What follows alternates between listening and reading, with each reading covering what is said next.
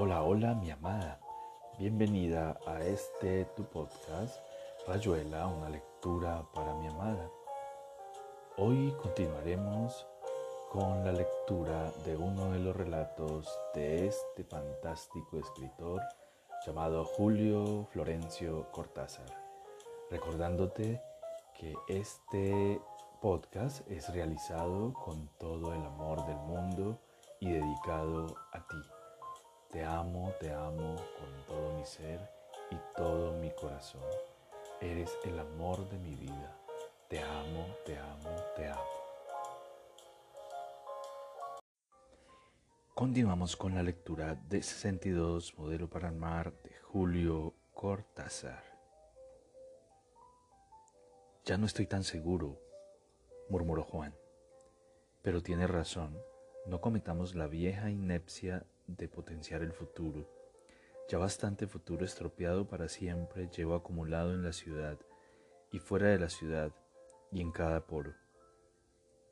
Sabes, me das una especie de felicidad funcional, de razonable humanidad cotidiana.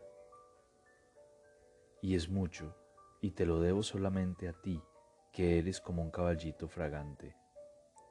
Pero hay momentos en que me siento un cínico, en que los tabús de la raza me muestran las pinzas, entonces pienso que hago mal, que te cosifico, si me permites el término, que abuso de tu alegría. Te pongo ahí y te aparto, te tapo y te destapo, te llevo conmigo para después dejarte caer cuando es la hora de estar triste o estar solo.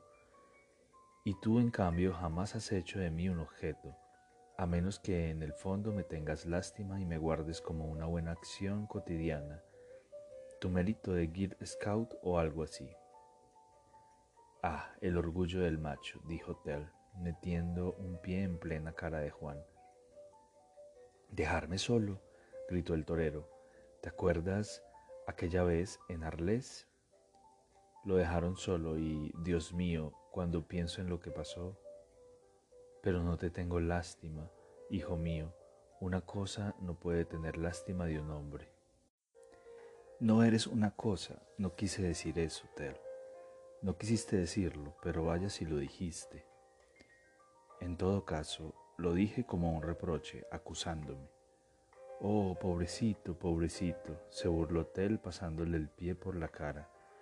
Ah, atención, así no. Ya sé lo que va a ocurrir si seguimos hablando de esto. Esa manita la sacas de ahí. Creo recordar que tenías una sesión a las diez y media. Demonios, sí, y son las nueve y cuarenta. La vieja, gritó Tel, enderezándose en todo su esplendor de valquiria dorada. Te cuento mientras acabas de vestirte. Es muy emocionante. De emocionante no tenía gran cosa, por lo menos al principio la parte en que Juan se había quedado en la cama hasta muy tarde y Tel, digna aunque dolorida, había bajado sola a tomar el desayuno en la sala naranja del Hotel Capricornio, ocasión en la cual había escuchado sin proponérselo el diálogo entre la vieja y la chica inglesa. Al principio la vieja estaba en una mesa del fondo y desde ahí había empezado a hablar en un inglés básico con la chica turista, hasta que le preguntó si podía hacerle compañía, y la chica dijo, oh, oh sí señora, y desde mi mesa y casi refugiada detrás de un inmenso vaso de jugo de pomelo vi como la vieja se instalaba en la mesa de la chica, con no poco trabajo porque la operación de sentarse participaba en ella del acto de trepar primero y, y deslizarse después. Oh, gracias señora, una conversación previsible sobre procedencias, itinerarios, impresiones, aduanas y climas. Oh sí señora, oh no señora. Juan no llegaría a saber jamás, y Tel mucho menos, porque había sido tan necesario prestar cada vez atención al diálogo, y que del diálogo surgiese el convencimiento de que había que seguir escuchando, y que para eso era forzoso mudarse inmediatamente del hotel, cosa que hicieron esa misma tarde para instalarse en el hotel del rey de Hungría viejo y destartalado, pero tan cerca de la Blue Gas en el ceniciento dédalo barroco de la antigua Viena. Vivir cerca de la Blue Gas era lo único que podía consolar a Juan de haber abandonado la comodidad la higiene y el bar del Capricornio.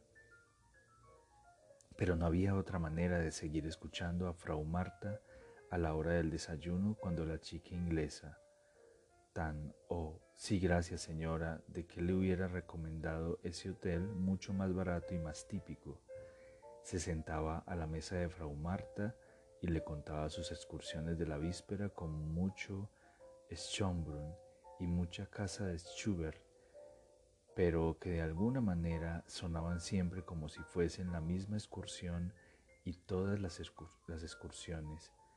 La guía Nagel con su tapita colorada y en versión inglesa. Oh sí señora.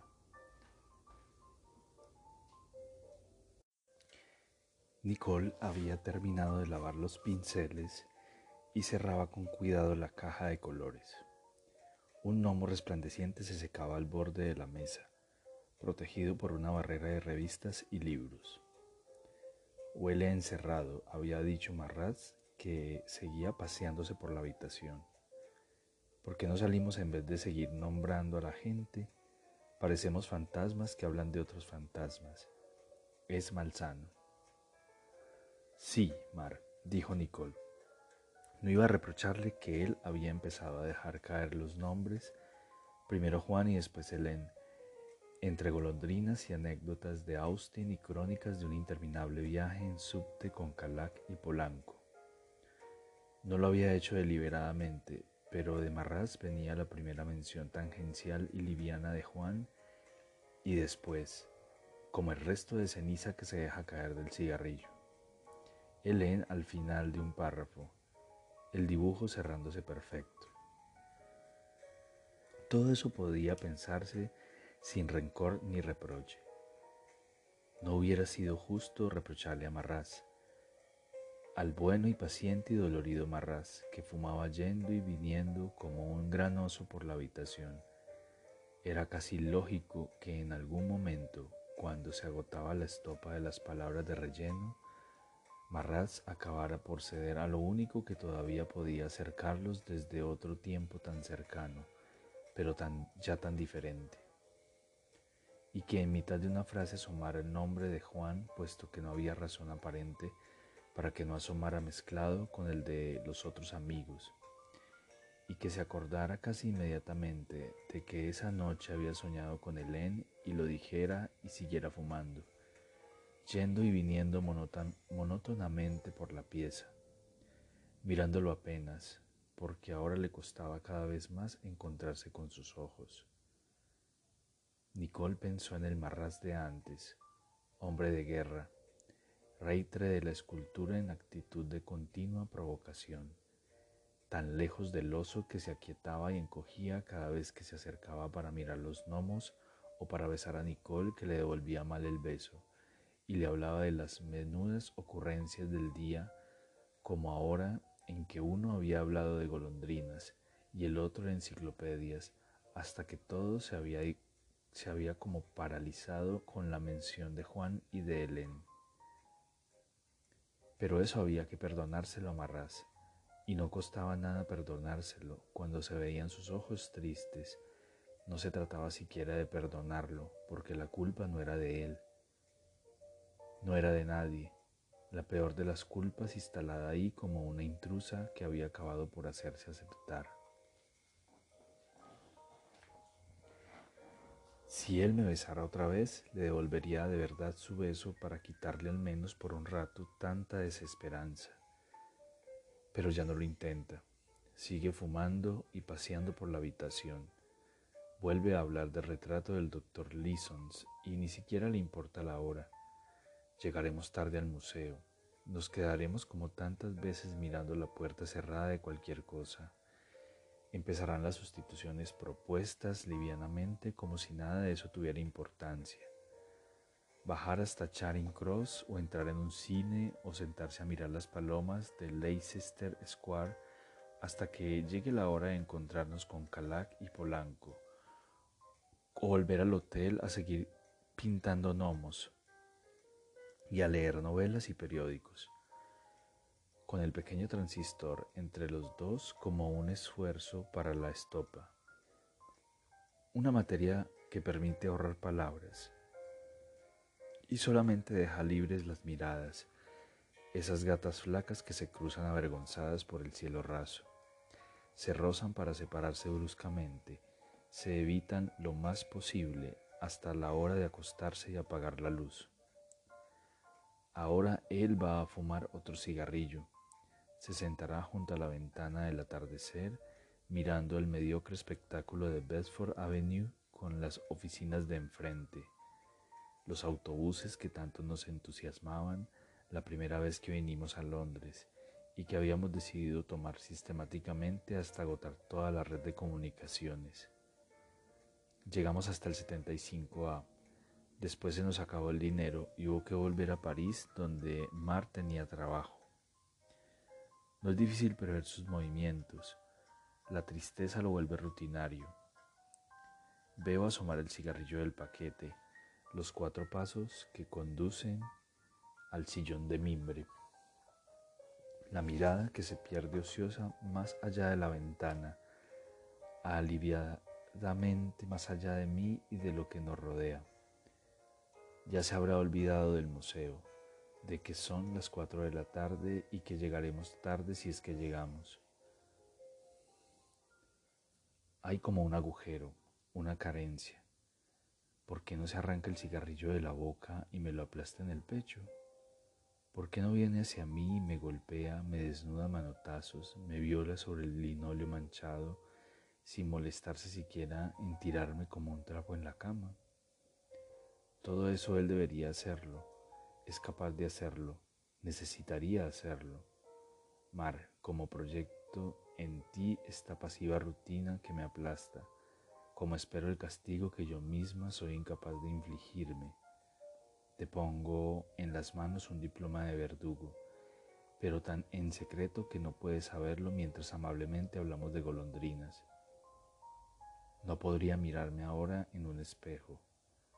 Vería un agujero negro, un embudo que se traga el presente como un gorgoteo repugnante.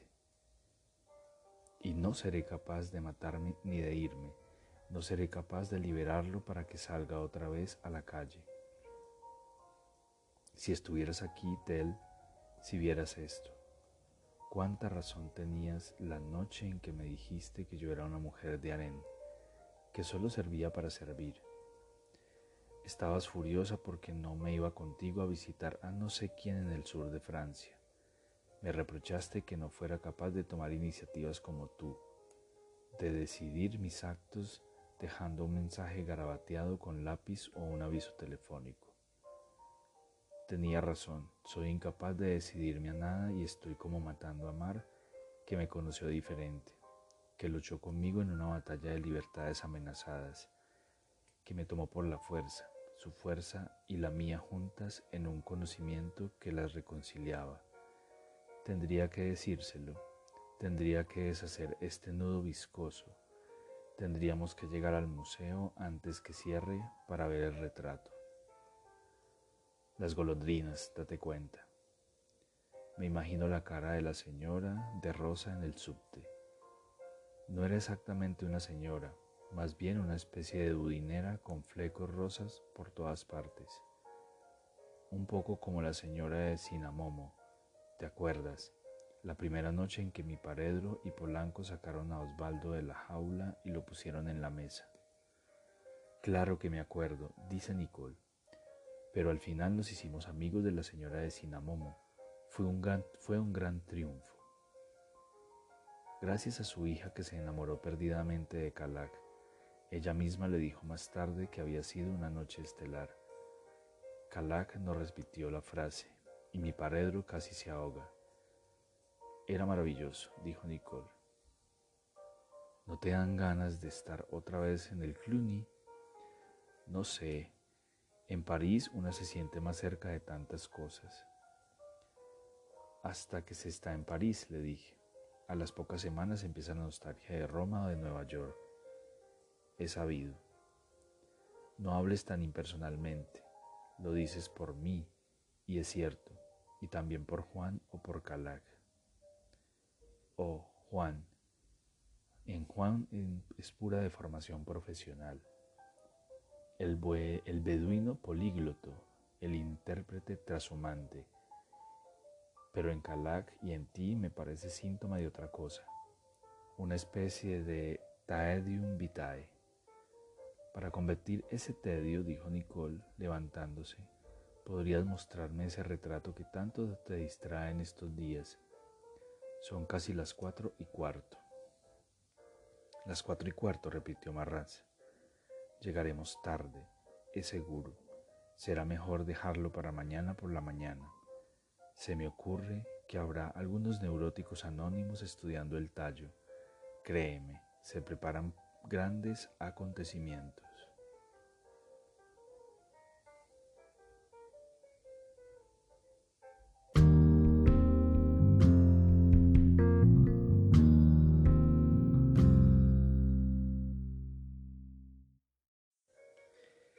¿Qué nos distraerá mucho? dijo Nicole. Por supuesto, ya te conté Harold Harrelson. Apenas, cuéntame. Mejor en el museo mañana, al pie del tallo misterioso. Todo lo dejamos para mañana, Mar, dijo Nicole. Marraz se le acercó, hizo un gesto vago que terminó en una caricia en su pelo. ¿Qué podemos hacer, querida? Yo, al menos, todavía caigo en la tontería de pensar que quizá mañana será diferente, que despertaremos de otra manera, que llegaremos a tiempo a cualquier parte. Te dije que soñé con Helen, ¿verdad? No sé, había más verdad en ese sueño que en toda esta tarde. Ya sé, Mar, dijo Nicole como desde muy lejos. Y fíjate, precisamente cuando salía de ese sueño vi todo tan claramente, ese nadar entre dos aguas cuando se siente la verdad aquí, en pleno estómago, esa verdad que después nos negamos con los ojos abiertos te puse un nombre en ese momento, un nombre que te va tan bien y que es tan verdadero. La malcontenta. Al principio Nicole me había mirado como si no comprendiera. Repitió la palabra dibujándola con los labios más que con la voz. Hizo un gesto evasivo, alejando una sombra. Sentí como si al darle ese nombre la hubiera azotado levemente con una rama mojada. La malcontenta, repitió Nicole. Sí, ahora recuerdo, el canal de Venecia, las villas de Palladio, la historia de la prisionera en esa villa, la malcontenta, las escalinatas entre los árboles. Sí, Mar. Pero, ¿qué puedo hacer, Mar? Cuando me llama Mar estamos siempre más cerca, pero ahora es como un soborno involuntario y me hace daño. No me puedo impedir tomarle una mano y pegarla a mi cara, empujarle suavemente la mano de aquí para allá para que me acaricie la cara. Una caricia guiada, una excursión en la que todo está previsto. Propinas entradas a los monumentos, alojamientos y comidas. La mano se deja guiar, tibia. Resbala por mi mejilla y después cae sobre la falda de Nicole hoja seca, golondrina muerta. Es una explicación como cualquier otra, le digo. El encuentro fortuito de una villa de Paladio con una mujer que de golpe ha descubierto que no me quiere. Parecería a primera vista que falta la célebre mesa de operaciones, pero también está, como te darás cuenta, vaya si también está. No, Mar, Dice Nicole, por favor no, Mar. Me acuerdo también, te entristece de golpe, a plena luz, íbamos camino de Mantua para ver los gigantes de Giulio Romano y te sentí llorar en silencio. Frené poco a poco, me acuerdo de cada instante y de cada cosa. Había un grupo de rojas a la izquierda. Frené porque quería mirarte la cara, pero no era necesario porque todo parecía tan sabido, aunque jamás hubiéramos dicho una palabra. Comprendí que llevábamos muchas semanas de un lento engaño que nadie engañaba, y que de golpe no podías más y lo estabas confesando, que eras la malcontenta, la prisionera, y ya no me acuerdo si te dije algo, pero sé que seguimos hasta Mantua, y que nos encantaron la iglesia de Leo Battista Alberti y el Palazzo del Té. Nicole tiene esos gestos, esa inesperada manera de alzar la cabeza y mirar en los ojos como quien aparta una rama de árbol, una tela de araña, buscando el paso. Pero yo no estoy prisionera, Mar. Tú, me, tú no me tienes prisionera. Sí, a nuestra manera, sin candados, claro, besándonos de cuando en cuando, yendo al cine. No es culpa tuya, Mar, no debería olerte tanto, ya no debería. Me cuidas, te quedas, los días pasan. 52 gnomos. Si soy la malcontenta no es por culpa tuya, encontraste la palabra justa, pero no eres tú quien me encierra en esa inercia. Hay una sola cosa que no comprendo, y es que todavía estés conmigo, Mar. Sacher Masoch, le digo acariciándole el pelo. Pero tú no eres así, Mar. La existencia precede a la esencia, querida. No, tú no eres así. No naciste para ser así. Ya ves, yo debería... Shh, no hables de deberes, ya lo sé. Por lo demás, pero sería inútil. Siempre hay otro asiento en el avión del fugitivo, un lugar donde ponerse detrás o al lado, Siempre se puede ser la sombra o el eco. No hagas eso que deberías hacer porque allí estaré mal contenta. Más tarde, como siempre, me maldeciría por ese lenguaje sentimental entre chantaje y venganza, en todo caso hostigamiento inútil. Nicole, debía entenderlo así porque agachó la cabeza y se puso a ordenar sus dibujos, a guardar los lápices. Volví a acariciarle el pelo, le pedí perdón y ella dijo rápidamente, No, no eres tú quien... Y se detuvo y sin saber por qué sonreímos al mismo tiempo y nos besamos largamente Sentí que nuestras caras y nuestras bocas componían el reloj de arena donde una vez más empezaba a correr el fino chorro de un tiempo silencioso e inútil. Ya era tarde para ir al museo. La luz de la habitación tomaba ese tono marchito que iba también con su olor y los rumores del pasillo. En ese aplazamiento, que repetiría ya tantos otros desde la tarde en la carretera de Mantua, con las casas rojas a la izquierda, se abría una zona de ritos y de juegos, de antiguas ceremonias que llevaban al amor de los cuerpos egoístas, empecinados negadores de la otra soledad que estaría esperándolos a los pies de la cama. Era la tregua precaria, la tierra de nadie donde caerían enlazados. Se desnudaban entre murmullos, confundiendo las manos y las ropas. Ahí en una falsa eternidad recurrente. Jugarían a los sobrenombres o a los animalitos, en una secuencia graduada y conocida y siempre deliciosa. Tontísimo, diría Nicole. No soy nada tonto, diría Marraz. Usted es un gran tonto y un malo. No lo soy en absoluto. Sí que lo es. No.